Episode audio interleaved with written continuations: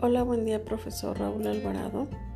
Se graba el presente audio con el fin de atender a la evidencia de la clase y actividad número 4, la alumna Esmeralda Islas Becerra, en donde hablamos de los elementos del formato de planificación didáctica.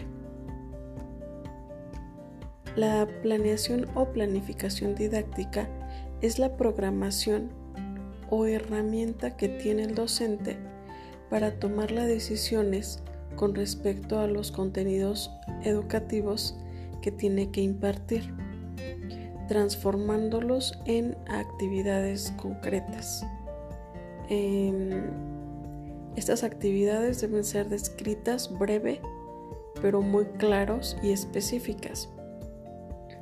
Y deben estar ubicadas en tres momentos, que son en el inicio, en el desarrollo y el final. Los elementos del formato de planificación de didáctica se inicia con los datos de la institución a la que pertenece, el docente y el alumno. El objetivo del tema que se imparte, también el tema que es del que se va a tratar la asignatura y la materia, así como el nivel educativo al que va a ir dirigido. Los aprendizajes esperados, el modelo educativo como forma de argumentación para la planificación y el tiempo que se le va a programar a la estrategia didáctica, así como también indicar el lugar en el que tendrá lugar la clase.